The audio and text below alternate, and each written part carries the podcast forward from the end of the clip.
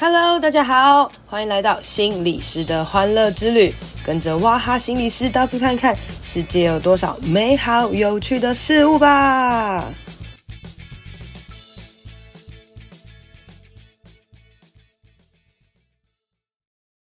Hello，大家好，欢迎收听心理师的欢乐之旅。今天呢，我约到了一个人，然后那个人他好像在距离我家不远之处，哦，有一间这个咨商所的所长哈。那听到所长这两个字，应该就会觉得很厉害。那他看起来就是一个温柔可爱的妈妈啊，不知道为什么就突然变所长了哈。然后我就对他觉得很有兴趣。为什么很有兴趣呢？因为我就是。有跟他很多共同的好友，但实际见面的次数好像没有很多。然后有一天呢，就是有一个什么网络温度计嘛，在调查什么全台前二十大心理师啊。然后我就看到我自己就好开心哦。然后突然发现，哎，那个远方的所长就是也是二十大心理师哎，他到底是谁啊？我们就来请他自我介绍一下。我们来欢迎传说中的米鲁谷的所长玉芬同学。Hello，Hello，hello，哇，早安，大家早安。我虽然说早安，我不知道大家听到这一集的时候到底是什么时间，还是我应该学一下护歌？早安，晚安，晚安，大家好。吵死了！哎、欸，我我们我为了玉芬哦，就是早起录音哦，这是一件不得了的事情，啊、是就是感激涕零。哎、欸，我还没自我介绍，大家好，对对对，我是莫玉芬，临床心理师，然后我现在是米露谷心理治疗所的所长。那不过米露谷在去年的时候开了第二家。在板桥的地方，那我现在是综合的所长，这样。那我自己主要都是做儿童啊、青少年啊，还有他们的家长啊、老师啊这些部分，跟他们一起工作，处理一些情绪行为上面的问题。OK，那我我想问一下哈，这个米露谷所长啊，你你目前当多久啦？米露谷呢已经成立四年多喽，所以我就是担任四年多的所长，这样。那当初你觉得你自己什么怎么会当所长？哎、欸，因为所长这两个字听起来真的就是蛮厉害的、欸。哎，那毕竟你跟我一样长得是一个可爱的清纯的小少女嘛，就突然当所长，你有什么感觉或什么反应啊？对，所长我们那时候是经过一番厮杀，非常激烈的竞争。然后呢，就是跟林月珍选举一样，是不是？没错，没错，如此的血腥这样。我跟你说，所长呢，就是因为他负责的事情就是包含像是扫厕所、倒垃圾，然后擦玻璃，还有订包裹，所以我就是在这几个项目上面打败了我的竞争对手，所以我就担任了所长的职务，这样。哦，哇，真是不得了哎！所以我真的是我们要佩服所有当所长的人，因为他们代表他们 扫厕所很厉害。整个乱闲聊哎，好了，因为那个呃，我们知道米鲁谷就是有一个里面有另外一位就是厉害人士嘛，就是这个陈品浩同学。嗯、我跟你说，我之前遇到他，他讲了一句话，我觉得超好笑的，就是他在赞美你，好像都蛮好笑的。他在赞美你，他就说，呃，如果没有玉芬，就没有米鲁谷。怎么说？这句话很感人，对不对？然后他后来就说，但是如果没有我，就没有玉芬。这样是一个大的角色的存在，是不是？对对，他是先赞美你，然后后面再大大赞美自己。我觉得哇，这自信真是不得 了。对他，他就是我的手下败将啊！他就是在那个扫厕所的项目输给我。哦，说不定是故意的。我觉得如果呃我有参与这场竞争的话，我也要故意扫的很烂。我当时是没想清楚，真的真的好啦，所以就是反正玉芬呢，她就是承担了一个这个传说中的迷路谷的所长哈。然后呃，因为我对他的认识，就是我我觉得我们两个真的蛮有趣的，就是其实我们好像应该认识很久的，但是实际的交流就没有到很多。然后我因为我 对，因为我录 podcast 嘛，我就想说啊，这个这个这个人就是最近出课程啊，不然我们就来这个就是。多年多年认识的友人，我们就来帮他这个打一下课程，这样的哈。那所以这个在玉芬呢，就是在亲子天下开课程。那开这在在讲这正事之前，我们来问一下啊，就是，哎、欸，你怎么会跟亲子天下合作啊？亲子天下很帅哎、欸。对呀、啊，我也是。当时他们找我说，我想说，天哪，这是真的吗？是不是诈骗呐？就是觉得真的是想不到他们会愿意，就是。嗯，帮我开这样子的课程，我自己真的非常的感动。那他们是说，他们看到，因为我们我这个课程是呃社交情绪力嘛，就是社会情绪学习。他们看到说这个东西其实是接下来这几年会非常非常重要的一个一个方向，所以他们会希望可以开这样的课程。哦、他们是基于这样的基础，所以邀请我去开课这样。哦，所以就是等于你本身散发的闪闪的光芒，然后亲子天下就说哦，那边有一颗明日之星，然后就跑去抓你了，这样子吗？有可能，我可能是那个神奇宝贝。好了，那那哎、欸，你可以解释一下这个社交情绪力是什么吗？啊，我现在讲一下，就是情绪大家都知道嘛，哦，情绪就是就是就是情绪。啊、就是你你自己什么生气啊、难过啊，就是各种东西，我们想象是情绪嘛。然后再来就是呃，这个词，这个社交情绪力也是最近很常听到的哦。那那。亲子天下说，可能这是未来很重要的一件事情。哎、欸，我相信哈。那但是这种东西绝对不是一时间突然冒出来的，而是它其实都一直都一直都存在的，只是大家有没有很呃仔细的去更多的去讨论。哎、欸，听说社会情绪力应该是在一九六零年代就产生的，因为我非常卓越，我有做功课。那我们就请这玉芬来帮我们讲一下，就是到底什么叫做就是社交情绪力，然后他为什么可以厉害到出一个课程这样子？好啊，好啊。你想要先听历史的部分，还是想要先听实用的部分？我想听好笑的部分。部分，那我找一下陈品浩过来。哎、欸，请问社交情绪力是一个可以骂人的吗？就是如果有一个人，他可能譬如说，就是一直骂脏话啊，然后或是玻璃心啊，然后或者是爱攻击别人啊，然后或者是那种讲话没礼貌，我就可以跟他说：“你到底有没有社会情绪力啊？你要不要去上一下课啊？”之类，可以，他可以拿来当骂人的词吗？他可以啊，就比如说你这个人就是怎么 EQ 这么差，我们不是常会被这样子哦，所以就是 EQ 差的那个 EQ 就是社会情绪力了吗？蛮像的，EQ 其实它比较着重在就是情绪的部分，因为它是那个情绪商数嘛。对，我们有人会简称情商。那社交情绪它比较特别的地方，就是它其实把社会力，就是社交跟别人互动、人际相处的这些能力放进来。然后有些人会觉得很奇怪，乍听之下会觉得这两个怎么会被放在一起？感觉他们两个是不同的领域。可是其实你去想一件事哦，你觉得一个家长当自己的孩子在小学阶段，他可能最困扰的问题可能会是什么？小学阶段嘛。嗯，他跟在在在学校里面啊、呃，可能跟同学打架，或者是或者是可能就是那种活在自己世界，然后就被同学排挤之类的。嗯，像现在很多那种霸凌啊、欺负啊，对对对。那其实这些东西就是它都跟社交有关，但是它的背后会跟自己的一些情绪的觉察和处理的能力有关。比如说呢，他跟别人打架，他有可能是他的。就是嗯，比如他要跟别人交朋友，他不知道怎么跟别人说，又或者是他对别人的一些行为不太满意，他想要去就是反抗之类，可他用的方法不太好，又或者是他其实对于别人的一些行为，他觉得很生气，可他不太会处理自己的这个生气，所以就会发现其实人际上面的一些问题，还有家长会担心的一些行为上面的问题，其实他归根究底，他都跟自己。的很多的情绪处理的能力有关，可是自己的情绪处理的能力这个基础不好的时候，当我们进到小社会或者进到未来大社会里面跟别人相处，那他就会出问题。所以社交情绪力、嗯、社交情绪学习，它就是综合的去考量这两个部分。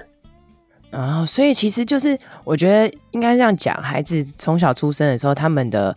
人际的相处大概就是在大人，然后在亲戚哦，然后我们可能很多时候就让着小孩啊，或者是有时候也不一定会教他们哈，对他们有很多的对孩子有很多的包容嘛，或者是很熟悉，所以知道他这样这样。可是当他进到了学校，然后开始跟不同的同学相处的时候，他好像就不能在家里。那样哦，自由自在的想干嘛就干嘛，然后这时候就会遇到了一些社交的问题哈，或者是也不要讲社交问题，应该是说是人际上很多的问题啊。啊这个家里没学好，就到小学才学；啊，小学如果没学好，啊，就到国中、高中，然后一直到社会啊，如果都还没有学好，就弯腰了这样子。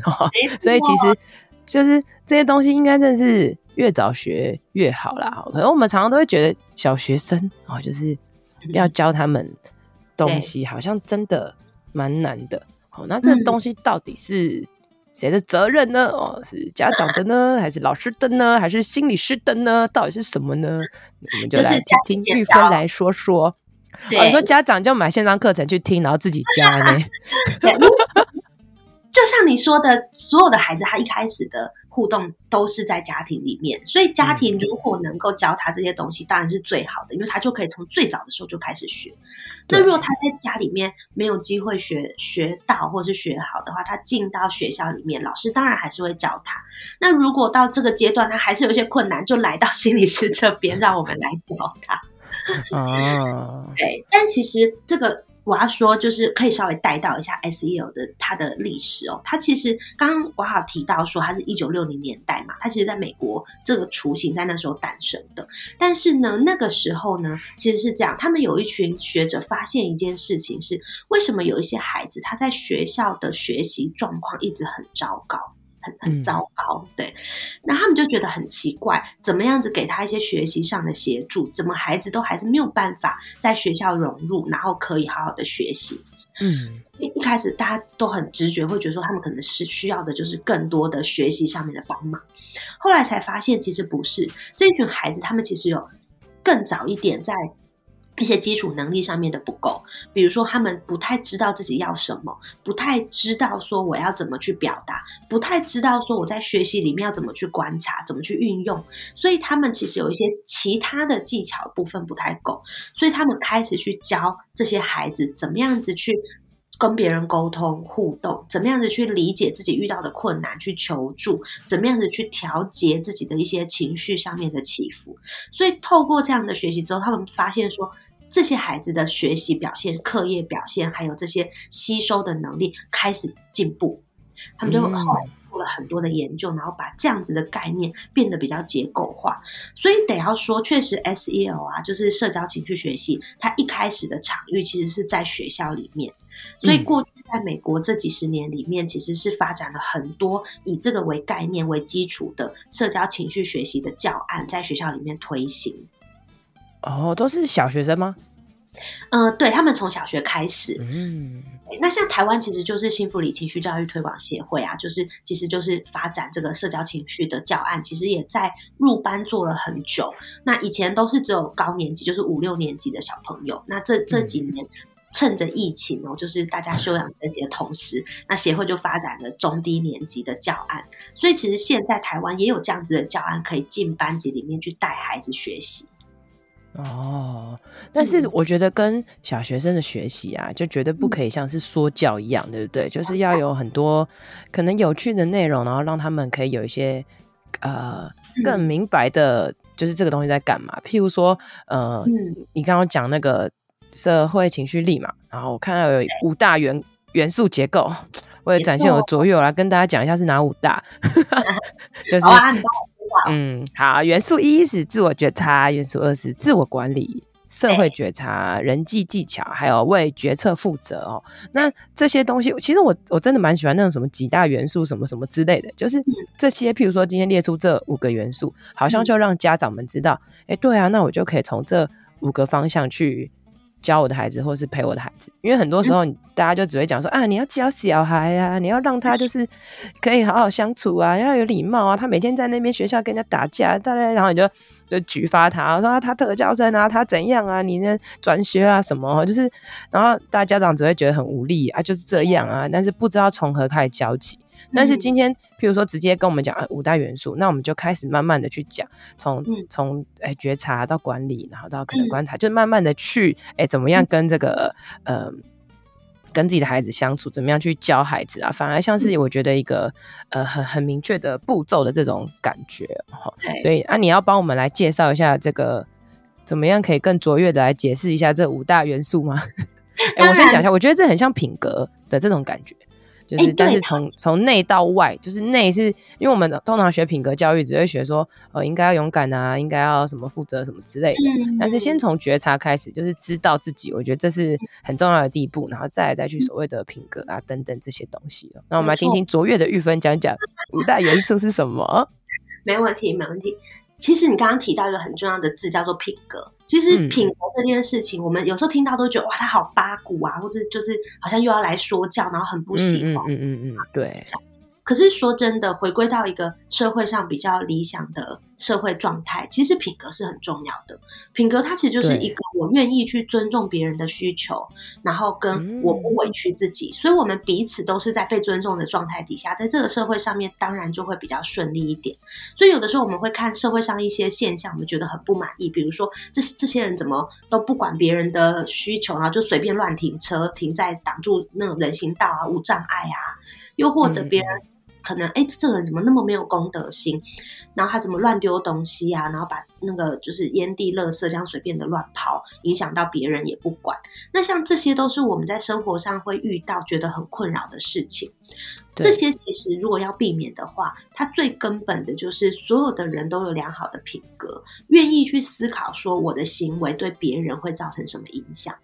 这个其实是我们会希望说，今天孩子他长大了，然后脱离了我们家庭生活，他独立。可能我们最简单来说，他满十八岁成年了，他开始脱离家庭之后，我们希望这个孩子成熟了，是能够为自己跟别人着想。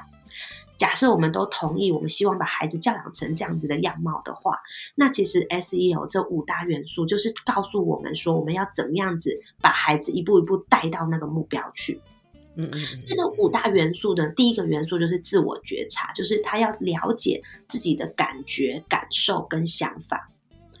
这件事情呢，讲起来很简单嘛，可是其实对很多大人都不知道。比如说，很多大人会说：“啊，反正我今天就莫名就是很生气啦，我今天就是心情不好。”那到底为什么心情不好？或者是到底你的心情不好是生气，还是难过，还是觉得很委屈，还是怎么样？其实对很多大人来说，那个东西是陌生的。那当自己很陌生的时候，我们就常常会觉得这个孩子就在乱发脾气，因为我们自己很陌生，我们自然就没有办法带孩子去看见说，原来他现在会这样乱发脾气，是因为他遇到了一些困难，然后他现在的心情很不好。所以我们要先能够带孩子跟陪我们自己去认识说，啊，我现在真的很生气啊，我现在真的觉得很累，我现在真的觉得很委屈。你这样子说话，让我觉得好像我的付出没有价值，又或者我最近生理期，所以我最近其实是身体不太力气不够，类似这样，就是对自己的状态去看见，这就是第一步，自我觉察，就这么简单，但它其实就好重要。其实光把自我觉察这个 part 学好就已经很厉害了，就是你知道你自己的状态是怎样，然后就是可以好好的表达，跟好好的说。但我在这边有一个，嗯、我最近有一个就是感触啊，嗯、就是。你知道大家都蛮常在讲自我觉察，啊，有些人觉察到极端呢、欸，你知道你可以知道我在讲什么吗？就是就是呃呃，譬如说我我们我们讲自我觉察，就是我可以知道我自己的情绪，嗯、譬如说我觉得我现在呃、嗯、太早起很累，然后所以我就感觉到什么，就我我可以讲出我的状态感觉，然后好好跟你表达嘛，好。啊，这是是我们当然最最棒的一个状态。可是有些人是这样子哦，他明明发生很重大的事件，好，譬如说，假设今天好，今天你的孩子出车祸好了啦，哈，就是你应该要正常来讲会很紧张、很害怕嘛，对不对？或者是或者是呃发生很重大的打击等等，然后他就会说，我都没有什么情绪，我现在非常平稳，然后怎么样？就是他反而就是他的那个觉知，就是他说，你看我是不是很厉害？我还可以再用很。很平淡，一般人找得到，但可以用很平稳的状态来面对这些东西。就是他好像对他的自我的觉察就停留在很多很好的那些情绪那些状态。然后我觉得，甚至有一些比较早熟的孩子，有时候可能会这样。嗯，这个觉察，就你有遇过像这样子的这种感，就是譬如说，他明明就是好像他应该有情绪，应该会有一些什么样状态，就他完全没有，然后把自己给压住、封住的这种。嗯，对，这其实中间就有一个盲点，就是他们其实表示对自己真正的感受没有接受，也就是他们会误会说，好像我不要有情绪的起伏才是理想的，可是其实不是，人怎么可能没有情绪的起伏？所以我遇到这个事情，我自然会有一些情绪，这是很真真实的。嗯，所以我觉得它的重要是我去接受我有这个情绪，而不是去。把这些情绪都消除掉，对，那接受我的情绪，比如说我遇到这件事情，或你这么做，我真的很失望；你这么做，我真的很生气；或者遇到这件事，我真的觉得我很衰。那接下来要进到的其实是第二个元素，叫做自我管理。也就是呢，我有这些感觉，但我是。成熟的大人，或是我是有这个足够的技巧，我能够去调节我自己的情绪。比如说，我发现我最近真的很疲惫，我觉得我需要休息一下，我需要请半天假去走走，或者是我觉得我需要出去跑一下，或者是我觉得我需要一点时间，就是独处一下。像这样，就是我先觉察到我自己的状态，接下来我去调整我自己的状态，我是有能力去因应我自己所遇到的一些状态。这个其实就是第二阶段的叫做自我管理。那刚刚刚刚你举例到那个那个，就比如说他说，嗯，遇到一个事情，他说我都没有感觉，我这样是不是很棒？其实这其实不是，这是靠压抑的状态。嗯，他们不是真的没有感觉，而是觉得我好像不能把这些东西流露出来。这其实就误会了，而是说我可以真实的拥有这些感觉，但我同时是能够去处理这些感觉。那有一些人呢，他们的。他们的练习停留在第一阶段的时候，他会出现一个状况，比如说他会跟另一半或者跟自己孩子说：“我现在非常的生气，我已经跟你说了，我现在很生气。”然后或者就是我觉察到我很生气，我觉察到我现在很不高兴，然后呢，他就把这些情绪丢出来、抛出来。所以你们要配合我，是我身边的人要去承担跟负责我的这些情绪。那这个部分就是好，你的自我觉察很好，你知道自己的状态不对，你知道你自己现在是在什么情绪。可是我们接下来要练习，你要有自己能够去调节自己的情绪，而不是要别人去负责你的情绪。所以常常说我现在很生气，所以你就去给我怎样怎样怎样的那种哈，就是比较像是所谓的公主病了 啊。如果之前就是那种呃刚刚恋爱啊，或是关系关系刚很好，或是你是这个。你是林志玲好了，就是那种，就是你知道大家就可以无限包容或者什么。但是如果你今天是就是关系久一点啊，或者是什么，哎，大家觉得渐渐的这个关系就会破坏了，就会会不。那如果今天孩子也是一样啊，同学啊等等的，久了就会觉得，哎，你你怎么这样？你很讨厌。那可能，哎，这个孩子之间这不好的关系也会发生。没错，没错，因为别人其实是没有责任要去承担额外的这些属于你自己的情绪的处理，这样。所以，如果我们今天孩子会觉得说，哎，都是你们要为我的情绪负责，有一些孩子会这样展现，他就是说，都是你害的，或者是都是你的问题，为什么？对，然后或者是在那边乱发脾气。那这个部分呢，在自我觉察之后，就要教孩子能够去做调节，嗯，就管理，然后替自己。嗯负责任，你不能让别人承担你所有的责任，这是不对的，嗯，哦。但是可能在家里，通常爸爸妈妈比较常承担，但在外面好像不能这样喽。对啊，确实是。而且随着孩子长大，他们也会比较有能力，能够去做这个调节。那他们就应该要开始为自己做负责，嗯，不可以再把这些都给别人了。没错，没错、嗯。好的，那我们进到下一步骤。嗯，下一步骤就是呢，孩子现在要进入跟别人相处的地方了，叫做就是我刚刚讲到小社会，可能是学校啊，可能是托婴中心啊等等。但是我会建议，就是在下一步骤叫做社会觉察这个部分呢，嗯、最好是在孩子三岁以后再开始去教他，甚至孩子可能中大班呢再开始去教他会比较适合。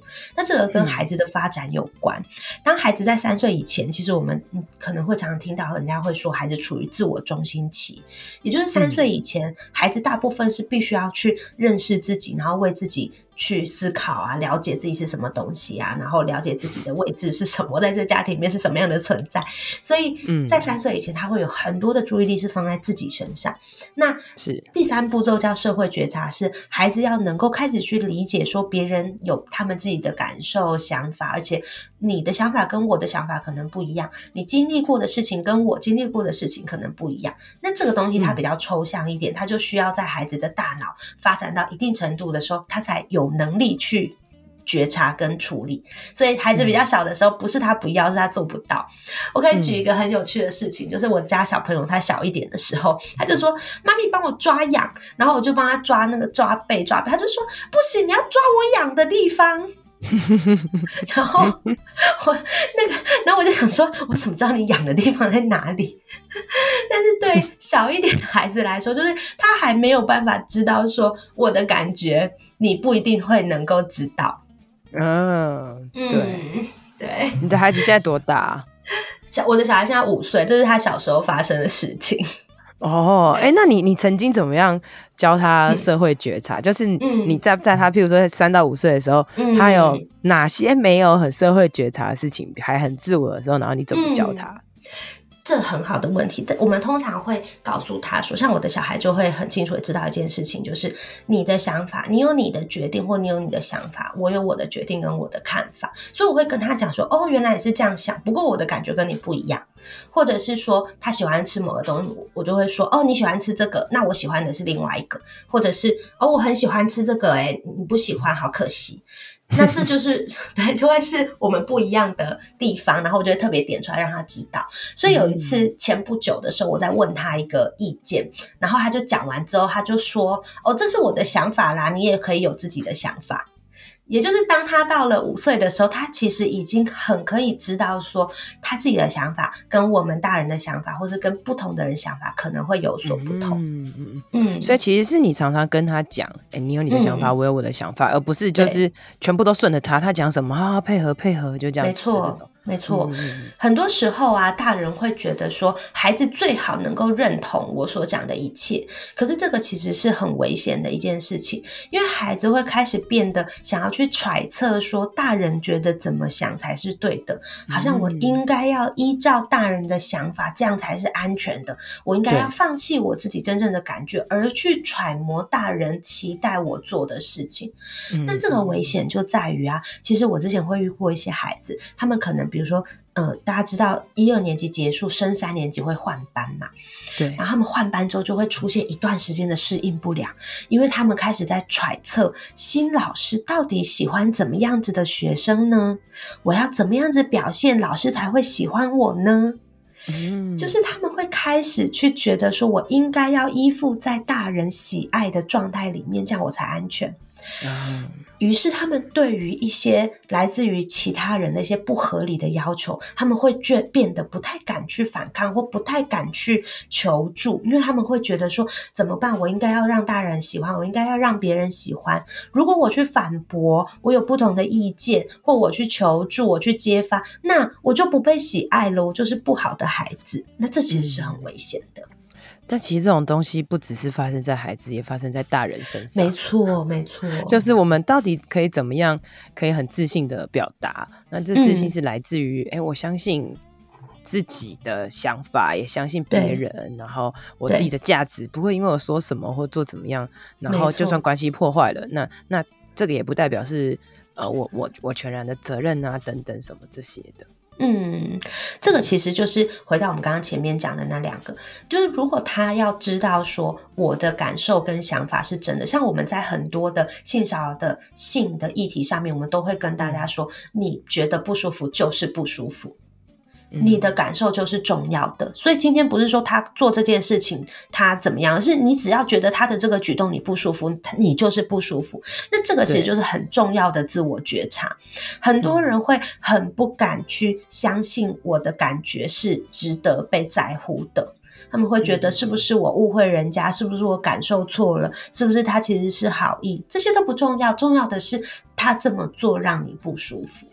所以，如果我们希望孩子有足够的自我保护，为什么刚刚前面那两个它是基础，就是自我觉察跟自我管理，也就是孩子要知道这个是我不喜欢的，这个是我觉得不对劲的，这个是我觉得有问题的，而我的这些感觉是被在乎的。所以孩子要有这个清清楚楚的基础，他接下来才能够去进到后面跟人家的相处里面去，知道说你可以有你的出发点是好意，可是你这么做让我很不舒服，这件事情是需要去处理的。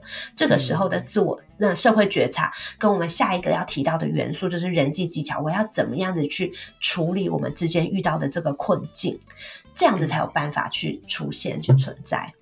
嗯，那接着我们就来讲人际技巧。人际技巧，我们来举个例子好了啦。哈、嗯，譬如说，好，啊、好，假设，好，我要考题目，考难题给心理师大大的。嗯嗯，假设，呃，譬如说我的孩子好了，他就是偷，嗯、常常偷别人的东西，嗯、就三不五时东偷西偷啊。但明明家里也给他很好啊，也没怎样，平常很好，但为什么会偷东西？那偷东西就算了，结果变成同学开始也觉得他很奇怪，他不喜欢。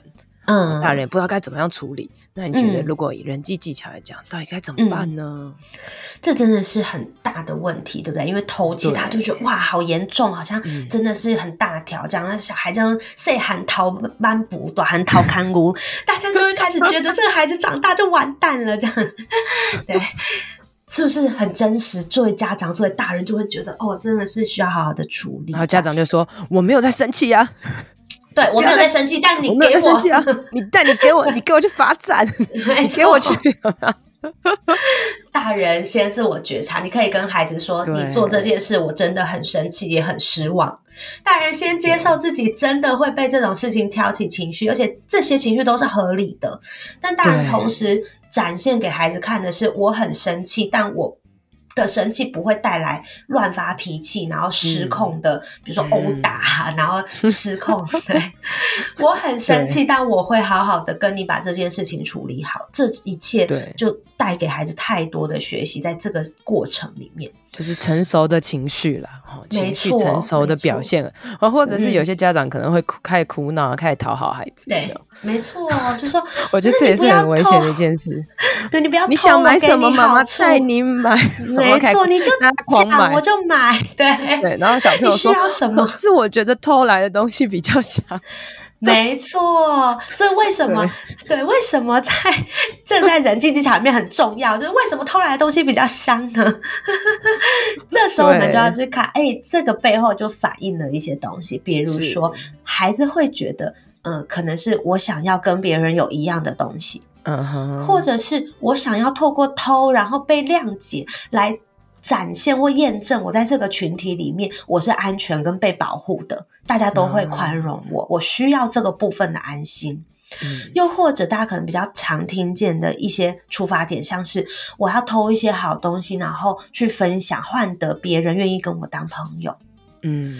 所以这个偷背后可能有不同的出发点，但从这些出发点，我们其实都可以看到，这个孩子他可能在跟别人的相处上出了一些问题。对，好像他必须透过这些方式，才有办法去看到自己的价值，才觉得我能够换到一些关系。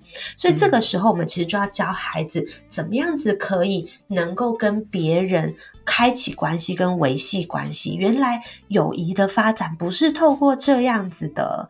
你如果希望真的跟别人当朋友的话，嗯，有什么办法呢？你可能可以关切别人，你可能可以主动帮忙，你可能可以跟他们分享一些你的生活经验，又或者你可以是一个幽默的人等等。我们教孩子这些真正比较正向的技巧，让他能够发展真实的友谊。而不是透过偷窃的方式去满足一些其实是很表浅的东西。没错，没错。所以其实我觉得，就是当孩子发生了很多的问题呀、啊，然后或者是你觉得他现在好像就是需要修理，那我觉得这些东西 它都会是一个转机，就代表比如说哦，原来他人际有需要了，哦，原来他有什么样的东西，你就可以发现问题，然后有一些解决的没错。然后甚至就像玉芬刚刚讲的，你就你可以在。你很生气的时候，反而示范你要怎么样去处理你的情绪。情绪生气之后可以，就是我觉得大人如果有有第一步骤，就是有好好的自我觉察跟自我管理，其实你可以成为孩子就是很好的示范跟模范了。哦，所以没错。当我们真的每次生气都情绪压起来，然后乱吼乱叫的时候，嗯，那孩子其实学到就是害怕啦，或者学到更高超的不要被发现的技巧。我们有时候都会这样讲，对不对？对。好，我们最后一个 part 啦，为决策负责任啊，负责非常重要。我们来说说负责。嗯，很多大人啊，这都会误会负责的意思。哎，我问你哦，娃哈，你自己觉得在成长的过程里面啊，你觉得负责到底是什么？如果我们今天说，哎，你要为这件事负责。通常我们想到的是什么？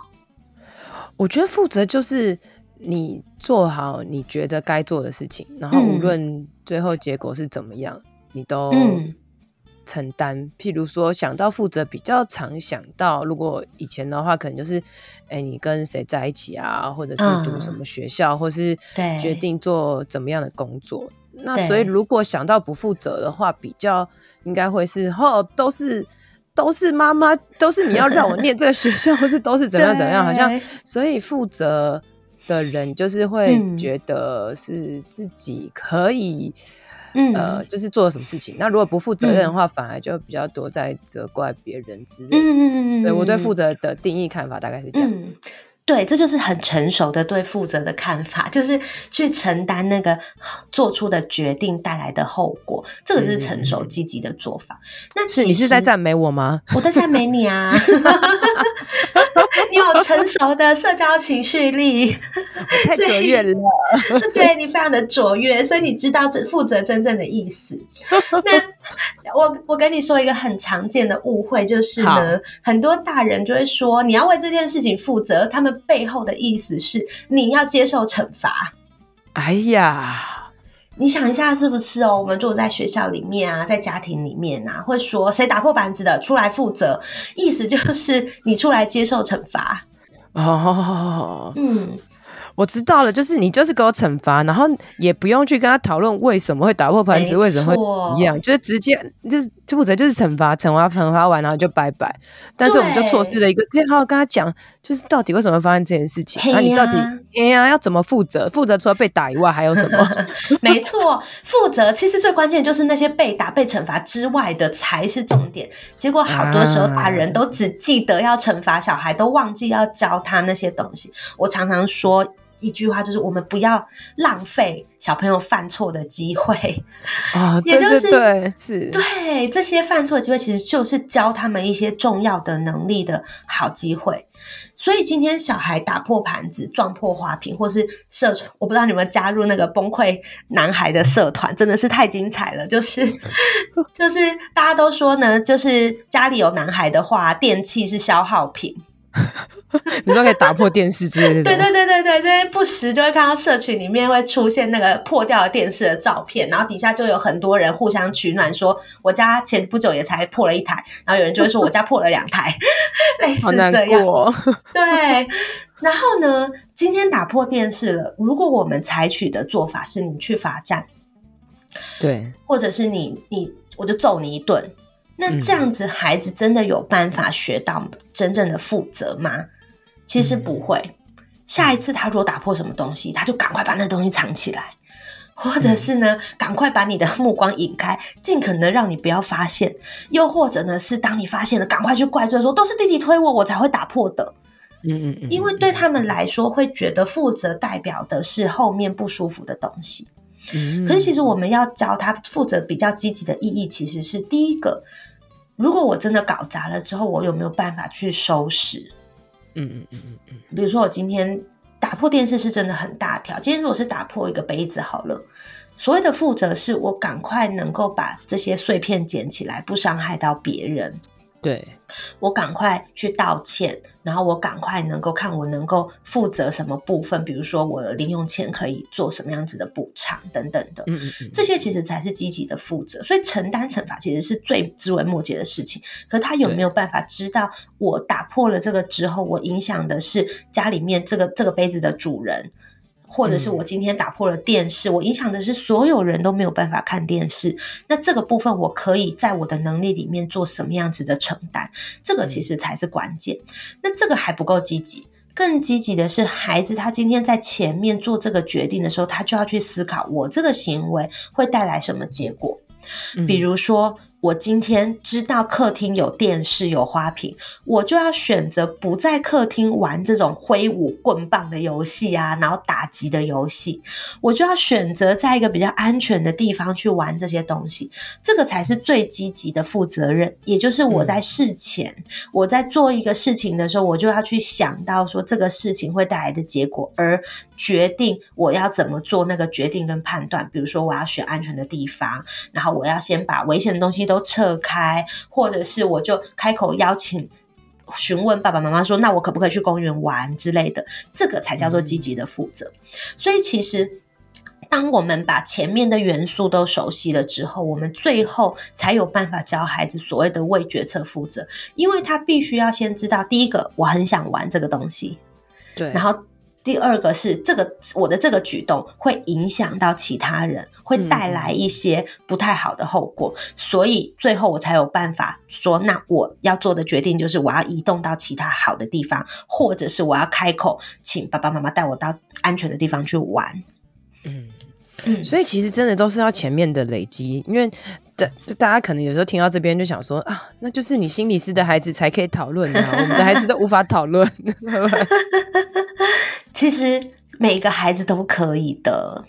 对，就是重点是他，但他绝对不是一时之间就可以讨论，他可能需要花很多时间的磨合啦，就是去、嗯、去怎么样去引导带领他。对对，而且我得说，很老实的说，就是当我们希望孩子是扎扎实实有这些能力的时候，他就是需要花时间去累积，嗯嗯，所以他没有任何的方式是速成的，就是我好像今天跟孩子讲了什么神奇的魔法。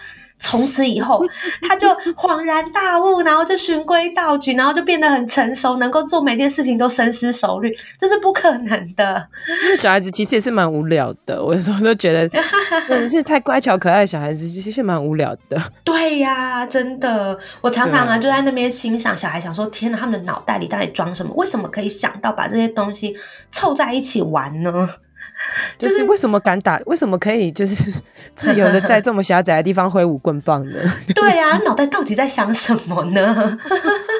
对，其实就是妈妈的理智线，只要不要断掉，就就可以好好的跟孩子去去讨论了。所以负责，哎、欸，那讲到负责，我们要套一下时事啊。哎、欸，其实你知道、啊、最近不是一直在叫那个新宇航空负责吗？对，我觉得某种程度来讲，我们其实这个为决策负责，除了是我自己负责以外，那其实我们也要讨论，就是当别人犯错的时候，你也是要直接想着，就是哎、嗯欸，你就是要你就要负责，你就是要被处罚，嗯、还是其实我们是可以讨论接受。就是哎、欸，那那这个过程当中，我们该怎么样得到，嗯、或是我觉得让我可以满意的互相回馈的一些、嗯、呃挑战或结果？嗯，对，对这件事情真的很大，对不对？就是我不知道，因为你已经录过一集了，所以我相信大家对事件应该都有一个。我没有录，我没有录，我只有写文章而已。只有写文是不是？因为你的文章写的非常的详细。哎、欸，你不录太可惜了吧？你都分析的这么完整的。是哦，好啦，改天再写。没有那个字，改天等我有空再录的时候，这已经有不时事了，还是其实也是可以、哦、太可惜了。对啊，还是可以录，因为我觉得像你讲到，就是当我们要从这个事件去讨论负责的时候，其实就很值得去讨论。嗯，第一个，我们今天如果是乘客，因为大部分的人比较可能是乘客的角色嘛。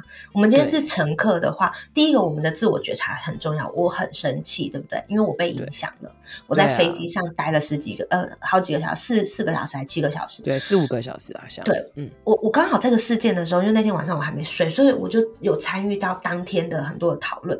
然后我就一直跟我先生说：“嗯、哦，天哪！我一想到如果我必须跟小孩一起关在那个飞机上那么久，那么密闭，然后没有东西吃，小孩。”空间那么小，然后又很无聊，我完全可以想象那个崩溃的状态。真的，因为是真的很烦了，真的很烦，然后真的很不舒服。机舱空间那么小，对，然后孩子又不是我们能控制的，然后孩子哭起来，真的那个声音又真的很不舒服，而且感觉会有很多孩子哭，他们会连环哭。没错，一个孩子哭之后，其他就开始哭了，对。嗯对，所以那个自我觉察是很重要。你要知道，对，我现在真的很烦，我现在的处境真的是很困难。然后这个真的不是我的错，我现在确实是处在一个很委屈的状态，是我不需要为这种状态负责。可是真的是，就是我我就只好承担这些，这些东西都是都是很合理的。所以先接受自己的处境，就是真的是不太舒服。那我们能做到的自我管理是，我。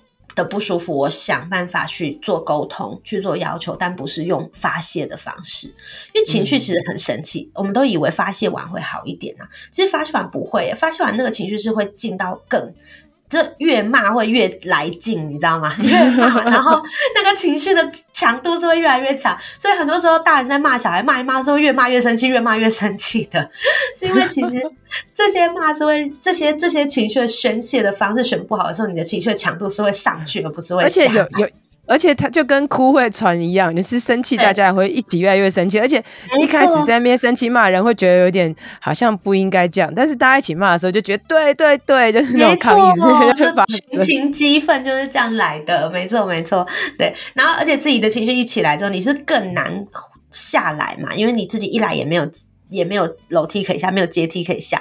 然后第二来是你的真的整个那个神经系统 arousal 起来之后，你要降降温其实是没有那么容易的。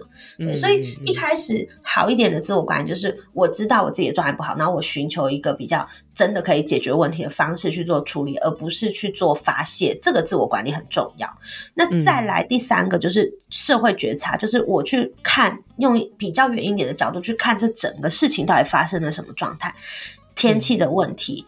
人为的决策的问题，或者是我觉得我现在的资讯不够，我觉得我需要去获得更多的资讯，这个叫做社会觉察，因为我会去看到不同观点跟角色他现在的处境。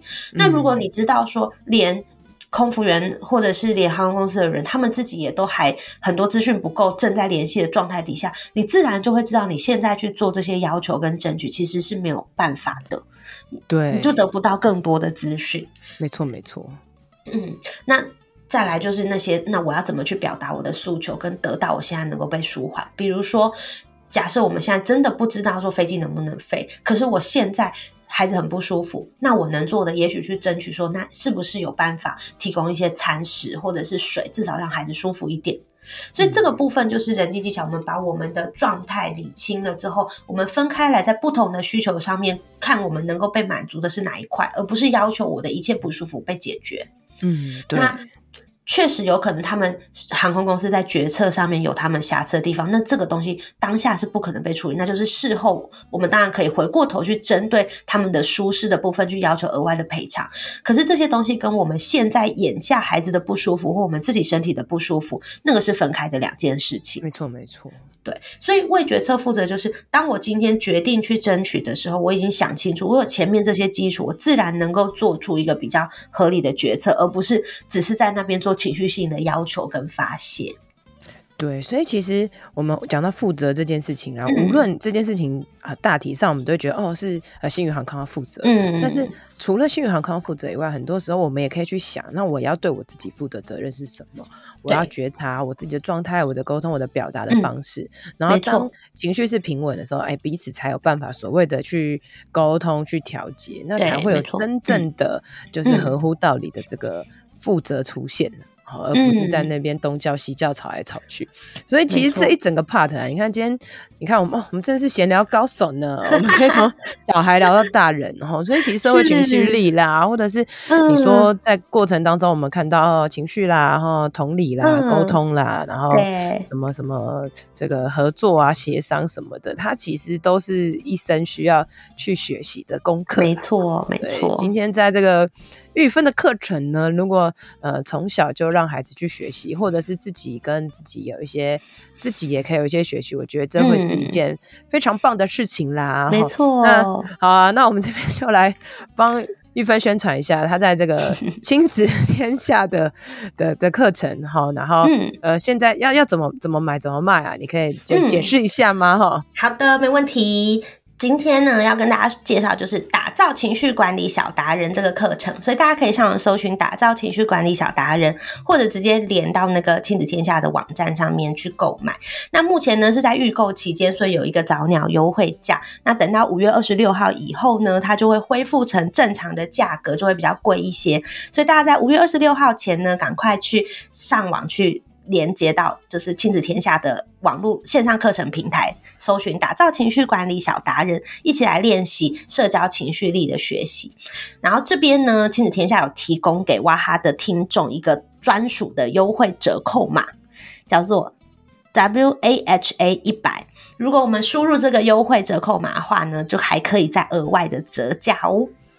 哦，哇哈一百，对，庆祝哇哈进入百大，没错，破百级百大，这个真的是太赞的那个折扣嘛，真的，而且我觉得我们今天的聊天非常的有内容哦，就是对呀，非常卓越，怎么那么卓越？真的太卓越，两个人 真的一直赞美，一一直赞美自己，也是某种对，今天的一早就这么卓越，对啊，那就是其实就是大家听玉芬讲话也知道哦，真的非常的条理，非常的气质，然后也。是一个感觉起来就是应该是不太会对孩子抓狂的 妈妈了啊，但因为他要推课程，所以我们这边就不好意思来跟他讲一下曾经有什么抓狂的事情。哎、欸，可是我要跟大家说，大家都误会说心理师自己就是教小孩是不是都不会生气？错，我是自我觉察很好的。课程就卖不好了，没有？不会啊，我们要自我觉察，但是我是有自我管理的能力，然后跟行事的能力，有道理。就是妈妈带孩子崩溃是合理的，不，没错，就是有情绪是合理的，但是重点是在于你怎么样管理。没错，没错，我很有信心的是，我不曾打小孩、惩罚小孩，但是我有没有被小孩搞到崩溃？当然有，然后经常也是会对小孩的行为觉得很生气。对，但是我作为心理师呢，我能做的事情就是我有好的自我觉察，然后能够好好的去做自我管理，然后愿意去理解孩子到底发生什么事情，而不是选择用那些惩罚的方式去达到孩子暂时性的放弃他要做的事情。这个是。我希望在课程里面也可以教给大家的东西，或者是有没有情绪失控大骂小孩，但是后来其实你是有好好道歉跟好好解释。嗯，大骂可能有过，但是频率不太高。但是我会跟他讲说，我现在真的没有办法跟你说话，然后我就去 一段时间都不跟他讲话。然后等到我觉得我可以直接挖你的料，哎，那有没有大骂伴侣？哦，大骂伴侣就是很长，所以我都不敢出什么 伴侣沟通之类的。好，大家知道心理师就是真的是好不好？就是有些人是会在小孩子点崩溃，那他们可能就会出伴侣的课程。有人在没有，有人在这个嗯，常常跟伴侣怒吼的哦，然后就会出孩子的课程。没错，没错。然后啊，那我像我这种什么课程都没有出的啊，那我一定是什么都很差。我们但是我们自我觉察很好。哎，你说，对你就是。你就是很卓越啊，所以各个领域其实你都可以，对不对？你都做得如此的好，你就觉得啊，我好像没有哪一个特别突出，那是因为你每个领域都这么的卓越。哦，是是是，哎，亲子天下可以来找我吗？好不好？推荐一下哇哈心理师，推荐推荐，好，那告诉我我可以上什么？嗯、好啦，那哎，我们今天的呃内容啊，差不多到这边哦。那我觉得更多的我们可以再放到网络上一些资讯，那大家可以自己去亲子天下去看一下。那呃呃，我觉得从他的这个课程里面的那些内容，然后无论你是不是真的有买啦，你不想买，嗯、因为有些人家长超忙也没办法听啊，那你可以去房间听很多的 podcast 啊。啊，或者是你也可以看书，那或者是你觉得你有时间的话，嗯、你也可以去从这个目录里面的东西去学习，然后觉得哎、嗯欸，真的这些东西对我好重要，那你就去把这个课程买起来啊。有空的时候要听，嗯、因为我觉得人生有时候通常都会在你你平常不听，然后你真的有需要的时候，然后你回去找，哎、欸、呦，那就会是一个很好的帮助了。没错，这个课程可以永久收听，无限次数，无限期间，而且呢，现在因为已经达标了，所以我们还有解锁额外赠送，就是可以就是音档是。可以有一些小活动可以跟孩子一起进行的，这个也会作为赠品送给现在预购的大家。哦，好酷啊，好酷哦！嗯、好啊，那我们就祝福这个玉芬课程大卖啦。然后大家如果有个别的需求，也可以去米鲁谷，对不对？好，就是嗯，没错，在中和跟板桥都有。好哦，好哦，那我们今天到这边啦，嗯、那我们就谢谢玉芬，谢谢，拜拜，拜拜，拜拜。今天的节目就到这里喽，希望你喜欢，希望对你有帮助。别忘了要来我的 FB 还有 IG 心理师的欢乐之旅留言和我互动哦，你的回馈会是我最大的动力。当然也别吝啬来 Apple Podcast 留言五星评论，还有分享这集给你的朋友。我是王雅涵，智商心理师，大家都叫我哇哈。我们下次见，拜拜。